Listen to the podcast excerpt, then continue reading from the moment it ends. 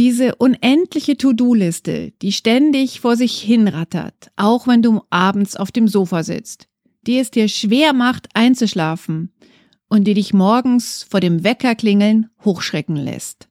Das ist Mental Load.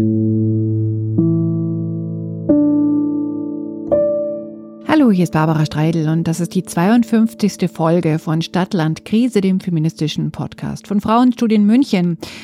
Diese Folge kennt ihr vielleicht schon. Das ist eine Wiederholung des Gesprächs mit Patricia Camerata, die wir vor einigen Monaten schon aufgenommen haben. Aber in Sachen Mental Load, und darum geht's ja in dieser Episode, kommt auch bei uns das Bedürfnis, ab und zu mal Ferien zu machen. Es ist Sommerzeit in Bayern, wo wir sind, sind gerade Schulferien. Deswegen wiederholen wir diese Folge. Und die fantastische Patricia Camerata kann man sich auch zweimal anhören. Hallo Patricia, schön, dass du da bist. Hallo, schön, dass ich da sein kann. Ich möchte dich gleich mal kurz vorstellen. Du bist Psychologin und schreibst auch online als das NUF. Schon immer, würde ich ja schon fast sagen. Ein ganz äh, tolles Blog. Und du schreibst aber auch physisch, wie wir ja jetzt gelernt haben, Bücher vor dem nur 30 Minuten Buch, das passt zu deinem gleichnamigen Podcast, das machst du nämlich auch, hast du einen Bestseller geschrieben, Raus aus der Mental Load Falle. Und das Zitat, was ich da vorhin am Anfang vorgelesen habe, das kommt auch aus diesem Buch. Das ist ein Buch, das vielen Leuten, vor allem Frauen, die in ihren ellenlangen To-Do-Listen verfangen sind, sehr geholfen hat. Haben wir ja gehört, Mental Load, das ist an alles Denken. Dieses was noch ansteht, immer im Kopf zu haben. Familie, Haushalt, Job, Beziehung, Kindergeburtstag, Wäsche, Kühlschrank, Schwiegermutter, Einkaufen für den Bruder, der ist jetzt in Quarantäne, schnell noch die Betten ziehen. Oh Gott, ich hätte das Atmen wieder einmal fast vergessen vom Mental Load. Kennen wir alle, oder, Patricia? Ja, leider nur zu gut. Und das ist ja auch so ein bisschen der Grund gewesen, warum ich das Buch geschrieben habe. Ich habe ganz lange gedacht, mir geht's nur alleine so. Und dann habe ich irgendwann mal wirklich aus Zufall dieses Thema für einen Vortrag gewählt und habe danach so, so emotionale Rückmeldungen bekommen, dass ich also wirklich dachte so, oh Gott, das ist ja ein riesiges Thema anscheinend. Und ganz, ganz viele denken eben, oh, ich muss mich besser organisieren, ich äh, muss dies, muss das, irgendwie muss es doch gehen, die anderen schaffen das doch auch. Und dann dachte ich so, oh, Nee, okay. Also äh, wenn so viele Frauen aus so vielen Lebenssituationen mit keinem Kind, mit einem Kind, alleinerziehend, mit Partner, mit drei Kindern quasi alle dasselbe erleben in München, in Berlin, in weiß ich nicht wo, dann steckt da ein bisschen was anderes dahinter anscheinend, als ich krieg mich nicht irgendwie äh, gut organisiert. Recht am Anfang deines Buches sagst du ja, dass du den Frauen eigentlich gar nicht unbedingt so genau erklären musst, was Mental Load, diese mentale Belastung ist. Woran liegt es denn?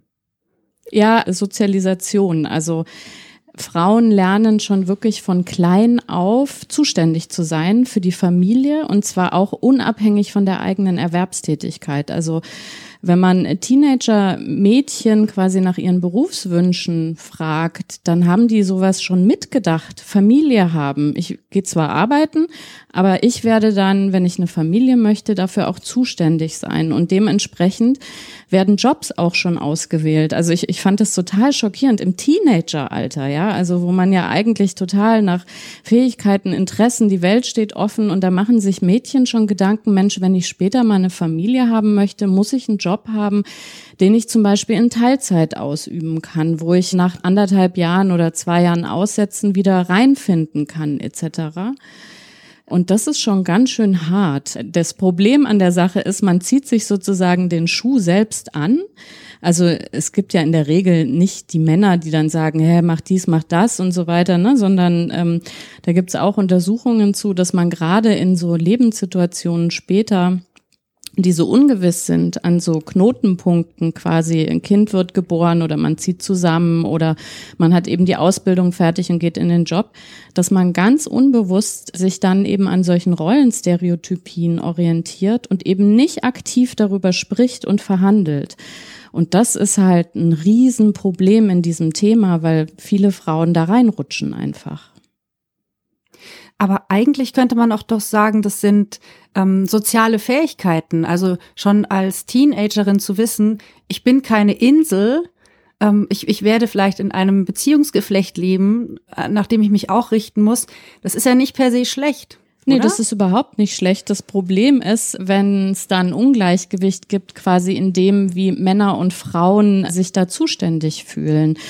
Das ist eben letztendlich das Thema, weil das ja zur ja, Dauererschöpfung sozusagen irgendwann sehr wahrscheinlich sogar äh, führt. Also auch da gibt's ja Statistiken, wenn man über das Gender Care Gap, also die Ungleichverteilung in der Sorgearbeit und das sind die sichtbaren Anteile, dann gibt es einen Peak mit 34, wenn man ein Kind hat und da machen Frauen unabhängig von der Berufstätigkeit im Schnitt 110 Prozent mehr als Männer. Also, also eine irre Zusatzbelastung. Und das ist natürlich eine total gute Sache für eine Gemeinschaft, für eine Familie, ja, Dinge zu tun und für gute Stimmung zu sorgen, für Harmonie, sich eben zu kümmern. Aber eben alleine, ähm, das ist das Problem. Also Mental Load oder eben auch ein Großteil der Sorgearbeit tragen eben die Frauen in den Beziehungen, in den Familien und ich nenne das in Vorträgen immer das umgekehrte Musketierprinzip, weil eigentlich erwartet man ja von einem Team so einer für alle, alle für einen und bei Mental Load ist es dann leider eben am Ende eine für alle. Hm toll, das äh, Bild mit den Musketieren. Ich habe gleich wieder an D'Artagnan denken müssen. habe ich in meiner Kindheit ganz gerne geschaut. Ähm, jetzt hast du vom Gender Care Gap gesprochen und ich habe recht frisch im Kopf noch das aktuelle Jutta Almendinger Buch, die ja da auch ganz viel sagt und die Zahlen, genauso wie du sie ja jetzt auch genannt hast, uns nochmal vor Augen hält. Ähm, Laura und ich haben in einer unserer letzten Episoden zum Thema Hausarbeit auch darüber gesprochen, dass wir zwar in der glücklichen Situation sind, diese Dinge, die du auch empfiehlst, also Gespräche mit dem Partner, die gleiche Verteilung von To-Do-Punkten, dass wir das, ich will jetzt nicht sagen, alles schon gemacht haben, aber dass wir einen großen Teil davon gemacht haben. Sogar das, ich wechsle die leere Klopapierrolle nicht aus, soll es doch ein anderer in meinem Haushalt tun. Das übe ich, habe ich heute Morgen zum Beispiel wieder geübt, dass nicht immer ich zuständig bin. Zwar nicht übrigens ein wahnsinnig tolles Beispiel in deinem Buch, aber trotzdem, also auch wenn ich jetzt diese typischen Forderungen, ja, der Mann muss halt mit anpacken, wenn er mit in der Familie ist. Also weil es ja vollkommen klar ist. Er nutzt ja die Toilette genauso oder die braucht den Inhalt des Kühlschranks genauso. Er ist ja nicht zu Gast, sondern er lebt ja da genauso. Also wenn man das überwunden hat, typische Almendinger Forderung, dann tritt bei mir trotzdem ein Gefühl von Overload, das ist zu viel Mental Load, regelmäßig am Freitagnachmittag ein. Also eigentlich immer vor der Familien-Movie-Night, die haben wir immer am Freitag, vor dem Wochenende. Also ich, ich bin dann zum Teil auch echt total froh, dass wir die Kontaktbeschränkungszeit durch Corona haben. Boah, dass ich das jetzt sage. Aber ich bin da wirklich froh, weil mit mir ist dann einfach auch nicht mehr viel los. Das heißt, meine Frage wäre, Mental Load ist ja vielleicht auch etwas, was man als Paar, als Elternpaar zum Beispiel empfinden kann? Oder ist das etwas, was es nur auf das Individuum zu erkennen oder zu ändern gilt? Was ist da dein, deine Erfahrung, Patricia? Nee, das ist definitiv so, wie du sagst, selbst Paare, die sich das gut aufteilen, da ist eben nicht die Regel, auch Mensch, da haben wir richtig viel Freizeit jeder übrig und alles ist irgendwie geregelt, sondern der gute Zustand ist sozusagen, beide sind erschöpft. Also sehr schlecht ist es, wenn nur die Frau quasi kurz vorm Burnout steht. Gut ist es, wenn quasi beide erschöpft sind. Und da genau setzt sozusagen dieser Punkt an, wir können individuell auch viel machen und äh, sind da auch wieder von bestimmten Dingen wie zum Beispiel Geld irgendwie abhängig. Aber was sich da eigentlich zeigt, ist, dass der Staat seiner Fürsorgepflicht nicht nachkommt. Also dass an ganz vielen Punkten Dinge nötig sind, damit Familien gut leben können. Und das fängt an an so offensichtlichen Themen wie Kinderbetreuung. Äh, und zwar nicht nur, dass sie da ist, ähm, sondern dass es eine qualitativ hochwertige äh, Kinderbetreuung ist, dass man eben wirklich guten Gewissens seine Kinder auch äh, schon klein in den Kindergarten geben kann und möchte auch, dass es eine Hortbetreuung gibt, dass es Mittagessen gibt, das entlastet ja dann wieder zum Abend raus etc. Das haben, glaube ich, ganz viele auf dem Schirm, aber Es sind auch so Themen wie bezahlbare Mieten beispielsweise, äh, für die auch der Staat und die Städte Dinge unternehmen müssen, damit Menschen eben nah an ihren Arbeitsorten beispielsweise leben können, nah an eben den Schulen etc. Und dass sie sich das leisten können, ohne dass es äh, ja Standard ist, dass beide vielleicht sogar Vollzeit arbeiten müssen und sich wirklich halbtot Erwerbsarbeiten und einfach überhaupt gar kein Platz mehr für Sorgearbeit da ist. Und das ist in jedem jedem Thema, also ein ganz, ganz großes Thema, was im Moment ja auch noch ganz stark übersehen wird, ist die Pflege von Angehörigen. Ja, das wird ja auch immer weiter in den Privatbereich äh, verlegt. Und wenn man sich die demografische Entwicklung in der Bevölkerung anguckt und wie der Wohlfahrtsstaat abgebaut wird, da, also das wird nochmal ein riesiges Thema. Wir kommen da nie raus. Also normalerweise würde man ja sagen, okay, Babyzeit, Kleinkindzeit ist extra beanspruchen, die Kinder werden größer, man kriegt wieder mehr Freiräume. Aber äh, so wie es im Moment aussieht, ist quasi der Übergang dann von die Kinder sind selbstständig, Teenager, die wollen ihre Freiräume und die Eltern werden alt, brauchen Hilfe ähm, und Unterstützung. Ähm, das äh, sieht im Moment so aus, als wenn das eben so eine Endlosschleife wird. Und das ist wirklich das Schlimme an diesem Thema. Man glaubt halt, das ist so ein Privatdingens. Und wenn man aber sich wirklich äh, rein äh, denkt in die Sache, dann merkt man im Moment mal, da sind auch Sachen eben auf der Makroebene, die ich gar nicht beeinflussen kann und die im Moment für Familien wirklich sehr, sehr schlecht einfach organisiert sind. Hm, das finde ich sehr toll, was du sagst. Es tut mir so richtig gut, weil das war so für mich ähm, an einer bestimmten Stelle, die lese ich jetzt gleich vor, auch so ein, ein Erkenntnis, dass es eine Schwelle gegeben hat, über die schreibst du ja auch mit deinem Plan, wie du das mit Teilzeit plus Partnerschaft plus Family so alles wuppst. Über die Schwelle bist du da nicht mehr drüber gekommen. Ich lese mal vor, Seite 59. Doch erst mit dem Jobeinstieg nach dem dritten Kind stellte ich fest, dass der Plan nicht aufging. Mit zwei Kindern war mir das noch nicht aufgefallen. Da hatte ich definitiv genug Elan, um 30 Stunden zu arbeiten und mich um den Haushalt und zwei Kinder zu kümmern. Nur mit dreien eben nicht. Ja, was soll man da machen? Das dritte Kind abgeben? Upsi, sorry, du bist zwar super süß, aber naja, ist jetzt doch zu viel Arbeit. Das ist keine Option. So, hattest du das geschrieben? Und meine Schwelle ist nämlich genau das, was du gerade gesagt hast. Die pflegebedürftigen Angehörige. Also in meiner Familie gibt es insgesamt vier Kinder und ein Enkelkind, aber jetzt seit einem Jahr auch noch eine pflegebedürftige Schwiegermutter. Und das ist nochmal ein Top-on-Load was ich einfach, das habe ich nicht kommen sehen. Also man sieht ja das alles immer nicht so kommen, wie viel Kraft es kostet.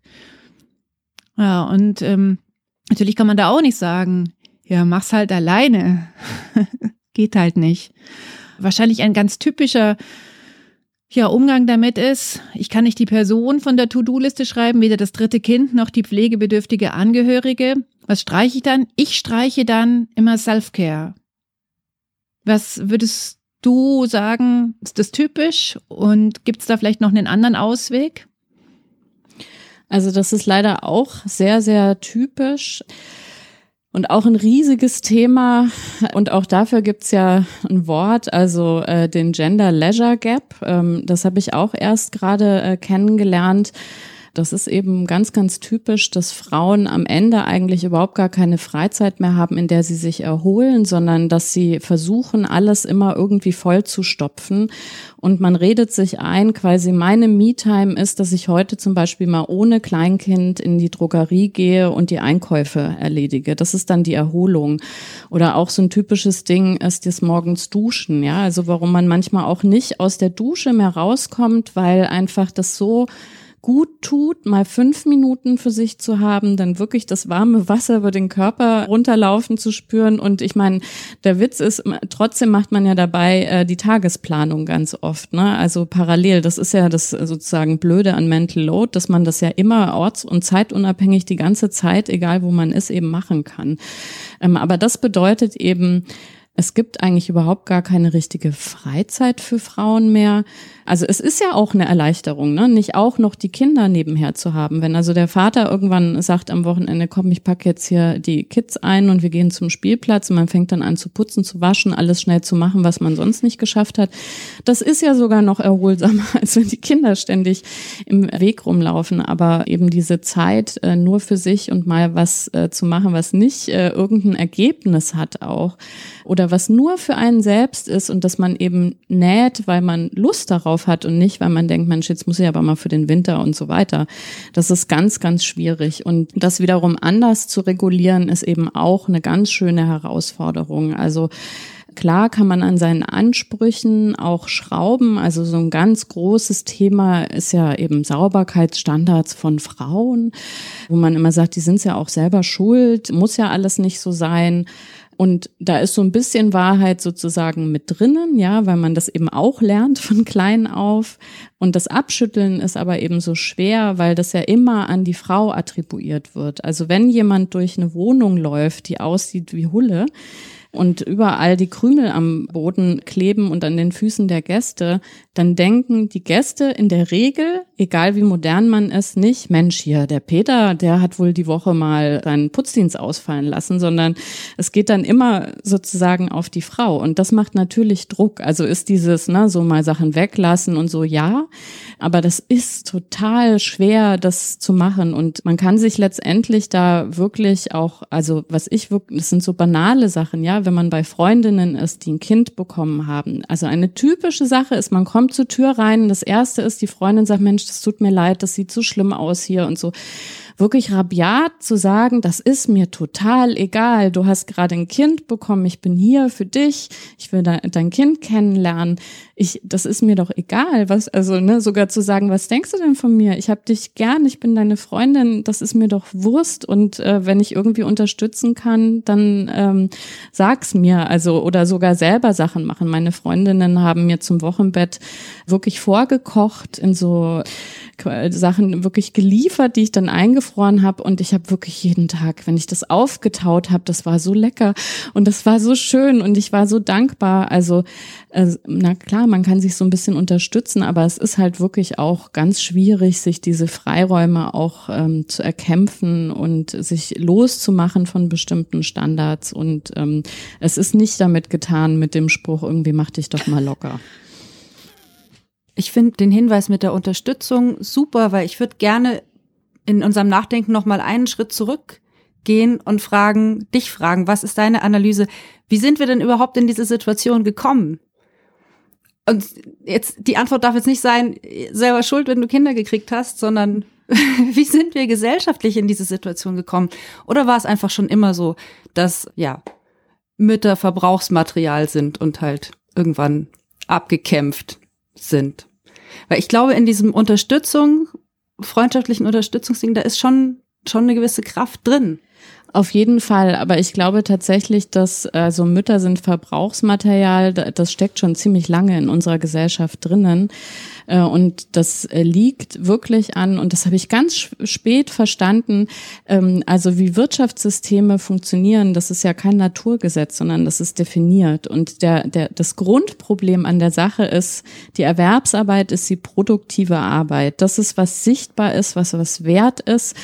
Und auch die großen ähm, ja, Denker der Wirtschaftstheorien, die haben ja selber sowas vergessen, wie dass sie ihre Theorien schreiben konnten, weil sie zum Beispiel noch bei ihrer Mutter gelebt haben, ja die sich um alles gekümmert hat äh, im Hintergrund und eben diese Freiräume überhaupt geschaffen hat. Aber da ist eben die Sorgearbeit unsichtbar im Hintergrund, hat die stattgefunden. Und es wird eben nicht gesagt, Mensch, das ist quasi eine Medaille, das sind zwei Seiten, Erwerbsarbeit, Sorgearbeit, ohne die Sorgearbeit gibt es keine Erwerbsarbeit. Und deswegen räumen wir der Sorgearbeit nicht nur Sichtbarkeit, sondern auch wirklich einen Wert ein das ist so tief verankert, dass man ja selber am Ende des Tages, wenn man sich fragt, was habe ich eigentlich alles gemacht, fällt einem ja nichts ein. Man hat ja nichts irgendwie gemacht, was irgendwie definiert ist als Arbeit, äh, sondern man hat ja nur so schnicki-schnacki äh, für die Familie gemacht. Und das ist halt ganz übel, weil das letztendlich sozusagen wirklich von diesem großen, wie wird Wirtschaft gedacht, wie wird Politik gemacht, es fällt alles am Ende zurück halt auf wirklich so, ja, der Kapitalismus, weil wir gar nicht anders denken können, als gut ist Wachstum. Es gibt auch gar kein mhm. Konzept für Status quo halten ist eine gute Sache oder irgendwie äh, äh, geistige und körperliche Gesundheit zu pflegen und zu erhalten ist eine gute Sache, sondern es sind einfach ganz andere Schwerpunkte.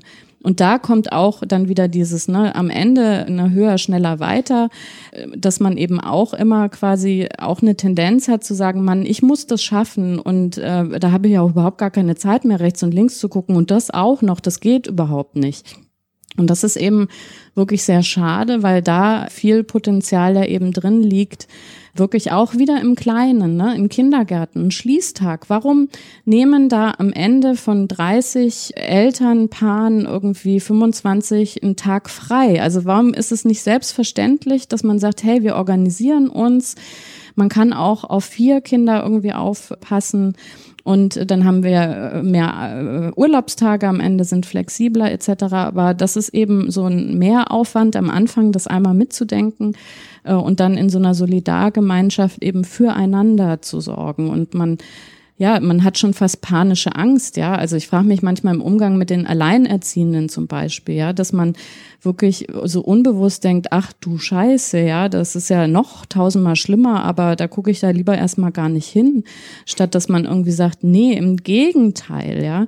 Es ist ja im besten Fall ist man im Moment noch nicht alleinerziehend, noch nicht mit Angehörigen, äh, die man pflegen muss und und und, ne? Also und deswegen äh, sieht man das und unterstützt da und ähm, überlegt sich einfache Maßnahmen, die wirklich wirksam sind. Also in solchen Solidargemeinschaften mit Alleinerziehenden zum Beispiel zu sagen, wenn wir einen Kuchenbazar machen, dann ist es generell, dass Alleinerziehende gar nichts beisteuern müssen. Punkt. Also weil, wenn wir 30 Leute sind, da sind zwei Alleinerziehende, dann kümmern sich halt 28. Aber das mhm. ist halt nicht drin in den Köpfen. Ganz kurze Nachfrage. Ähm, dein Buch richtet sich ja vor allem an Frauen in heterosexuellen Paarbeziehungen, wo es darum geht, wie teilen wir diesen Mental Load gerechter auf. Hast du auch ein paar Tipps für Alleinerziehende, die ja den Mental Load alleine tragen? Ähm, also jein, äh, es gibt schon, wie gesagt, so bestimmte Tipps, äh, aber da glaube ich wirklich, dass Alleinerziehende aus der Not heraus schon alles getan haben, was irgendwie möglich ist. Ja, also mhm. To-Do-Listen aufräumen und sich äh, wirklich anzugucken, muss das sein, ist es, warum mache ich das überhaupt, etc. Das glaube ich, haben Alleinerziehende alle schon mal äh, gemacht ähm, oder Dinge nicht tun und übrig lassen, wo es irgendwie geht. Ja, also glaube ich auch, dass Alleinerziehende das schon gemacht haben. Auch so pragmatische Sachen. Ich habe äh, zusammen mit dem Kasper einen Podcast, der hat mal das Wort Gesignation erfunden, nämlich Gelassenheit und Resignation in einem Wort ist halt auch eine tolle Haltung, gerade mit Kindern, wenn man so auf der Schwelle ist, so let it go irgendwie und aber denkt so, okay, eigentlich habe ich auch wirklich keine Kraft dass man halt ne, dann sagt, komm, das ist vielleicht wirklich jetzt nicht so wichtig oder dann guckt er halt mal eine halbe Stunde länger Fernsehen und so. Also gibt ganz viele kleine Sachen, aber ich glaube wirklich, also äh, Alleinerziehende, die jetzt nicht, äh, was ja extrem selten ist, äh, sehr gut finanziell ausgestattet sind, da kann man auch wieder Sorgearbeit ja auslagern zum Beispiel, die haben schon alles getan. Deswegen ist es so ein bisschen, die sind wirklich darauf angewiesen, dass eben privilegierte Paare, also und man ist ja schon privilegiert, wenn man zwei ist, ne, dass man da einfach guckt, was, was kann man denn tun, wie kann ich mich solidarisch zeigen. Und das sind manchmal Sachen, die auch echt nichts kosten. Also wenn man in der Erwerbsarbeit zum Beispiel so blöde Sprüche hört, na, gehst du schon wieder nach Hause, äh, arbeitest du halbtags, weil die vielleicht volltags arbeitet, aber um sechs Uhr morgens gekommen ist, um ihren Tag hinzubekommen, da kann man einfach wirklich einschreiten und äh, ne, sich solidarisch zeigen. Und ich glaube, schon solche Gesten helfen dann Alleinerziehenden auch. Hm, das heißt, die Ansprache ist vor allem, dass wir alle einfach ein bisschen aufeinander schauen und äh, Solidargemeinschaften überall bilden. Also nicht nur innerhalb der Familie ähm, mit dem Partner oder der Partnerin, sondern also bei mir haben ganz viele ähm, Glocken wieder geläutet, ob das jetzt ist, ich nehme das Kind mit wenn ich heimfahre, du musst nicht auch noch dorthin gehen oder ähm, ich stelle dir, weil ich sowieso morgens zur, zur, Bäckerei gehe, den Einkauf vor die Tür. Das stimmt schon und das ist einfach, eigentlich ist es total einfach, ähm, sich da gegenseitig zu unterstützen. Das stimmt, das ist total einfach. Ähm, ich möchte noch ein Dankeschön aussprechen. Ich habe mich in deinem Buch sehr gefreut, dass da so Zitate aufgetaucht sind, die ich eigentlich gar nicht erwartet habe. Zum Beispiel zitierst du Jean-Luc Picard, Captain der Enterprise, also die das jetzt wissen, so wie ich. Das ist die Serie The Next Generation. Gespielt wird Jean-Luc Picard von Patrick Stewart. Und das Zitat ist sehr toll. Es passt jetzt auch hier sehr gut dazu. Deswegen lese ich es jetzt noch vor. Ich ließ zu, dass das Perfekte zum Feind des Guten wurde. Das ist ganz richtig. Und der Hinweis, den du gegeben hast, dass wir uns auch in unserer Mental Load verursachenden Welt ständig mit Wachstum auseinandersetzen, das ist so derartig richtig. Also da, da fange ich gleich an zu stammeln, aber es stimmt. Ähm, ich muss nicht ähm, im Kalender angekreuzt haben, alle zehn Tage die Betten frisch beziehen. Dann sind es halt mal elf Tage oder 19 Tage. Die Welt wird nicht untergehen deswegen. Und ich muss nicht mein selbstgewähltes äh, Modell von ich wische jeden Tag alle Waschbecken und Wasserhähne sauber und äh, verteile neue Handtücher. Das habe ich mir selber eingebrockt. Und das kann ich auch einfach äh, sein lassen, ohne dass, wie gesagt, was Schlechtes dann daraus resultiert. Das ist aber ganz schön schwer, dass dieses eigene Perfekte oder das, was ich mir selbst als perfekt vorgestellt habe, ähm, dass ich das hinterfrage. Ich habe ja vorhin schon deine Übung mit der Klopapierrolle erwähnt, die einfach auch mal auslaufen lassen und nicht die Person sein, die, die dann auswechselt.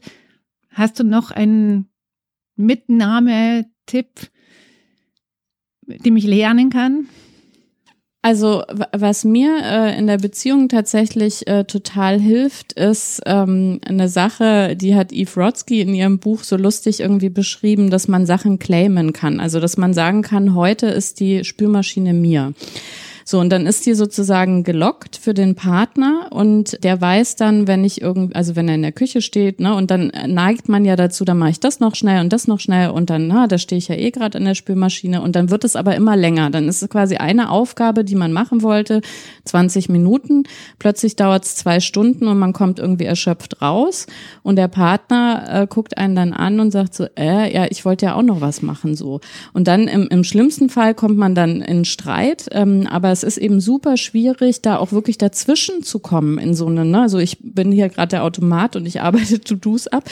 Und deswegen hilft es total eben vorher zu sagen, das und das ist meins heute. Und das mache ich, aber man hat eben dann die Freiheit zu sagen, das mache ich heute und heute ist der Tag zu Ende, wenn ich ins Bett gehe, aber man ist nicht festgelegt auf, das habe ich bis 16 Uhr oder so erlegt, aber da gibt's ganz viele Sachen so im Haushalt.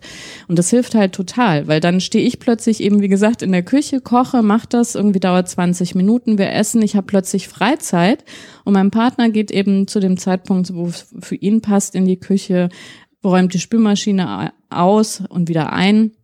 Und wir haben uns das halt geteilt. Und ähm, dann lernt man eben auch ohne schlechtes Gewissen diese 20 Minuten, die man nämlich selber sonst noch schnell gemacht hätte, wirklich auch dann da zu sitzen, weil der Partner hat ja gesagt, ich kümmere mich und dann ist das plötzlich wirklich 20 Minuten freie Zeit. Und das ist ganz wichtig übrigens, weil wir mit, äh, du das eben auch gesagt hast, mit dem ständigen Optimieren. Es gibt auch wirklich so einen gesellschaftlichen Optimierungsfimmel, ja, dass man Prozesse immer weiter optimiert und statt dass man dann diese Freiräume, die man sich erkämpft hat, eben nicht wieder vollpackt, äh, ist sozusagen die Kunst zu sagen, nee, und jetzt setze ich mich aufs Sofa und mache einfach gar nichts oder gucke in mein Handy oder lies ein Buch oder wie gesagt, also manchmal wirklich auch, ich mache einfach gar nichts. Hm. Das ist aber eine ganz schön große Herausforderung. Mir fällt gleich dazu passend ein, Hartmut Rosa, naja, den kennen wir alle, den guten Soziologen, der hat da auch mal drüber geschrieben, früher hat man einen Brief am Tag beantwortet. So, gibt's natürlich keine Briefe mehr, die ich beantworte, also jetzt muss ich ähm, E-Mails schreiben, geht an sich viel schneller, aber es ist nicht nicht so, dass ich eine E-Mail am Tag beantworte, sondern 100. Und daran sieht man das, finde ich, sehr deutlich, dass äh, wir uns selbst durch die Optimierung einfach immer nur noch mehr Zeug draufladen, was gleichzeitig passiert und bitte sofort erledigt ist. Ja, wie heißt dein Modell mit dem Claimen der Spülmaschine ist meins heute. Da habe ich ehrlich gesagt gar keinen fancy Namen für erfunden. Okay, weil ich mag deine Namen da, wie die Gesignation von deinem Podcast-Kollegen. Ich finde das immer ganz gut, wenn man sagt so, hey Leute, Gesignation.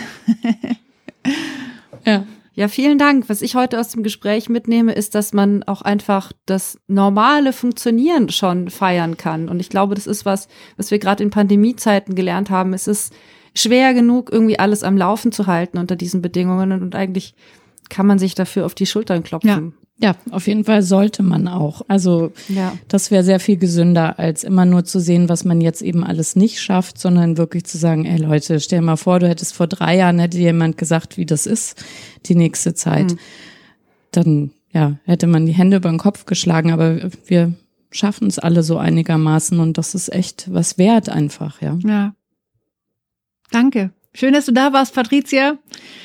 Ähm, alle, die es noch nicht gelesen haben, empfehlen wir dein Buch Raus aus der Mental Load Falle, deinen Blog, das nuf.de, deine Podcasts. Wir verlinken das auch alles in den Show Notes. Vielen Dank. Wenn ihr Feedback zu dieser Folge habt, Kommentare, Themenwünsche, immer gerne per Mail an podcast.frauenstudien-münchen.de. Wir freuen uns. Oder wenn ihr ein paar Sterne beim Podcast-Anbieter eurer Wahl vergeben wollt, da freuen wir uns auch. Unterstützung des Vereins Frauenstudien München und des Podcasts könnt ihr auch machen. Wir nehmen euer Geld, wir nehmen eure guten Ideen. Wie das alles geht, findet ihr unter dem Stichwort Spenden auf der Frauenstudien-Muenchen-Seite. Das war's. Tschüss, habt es gut. Ciao.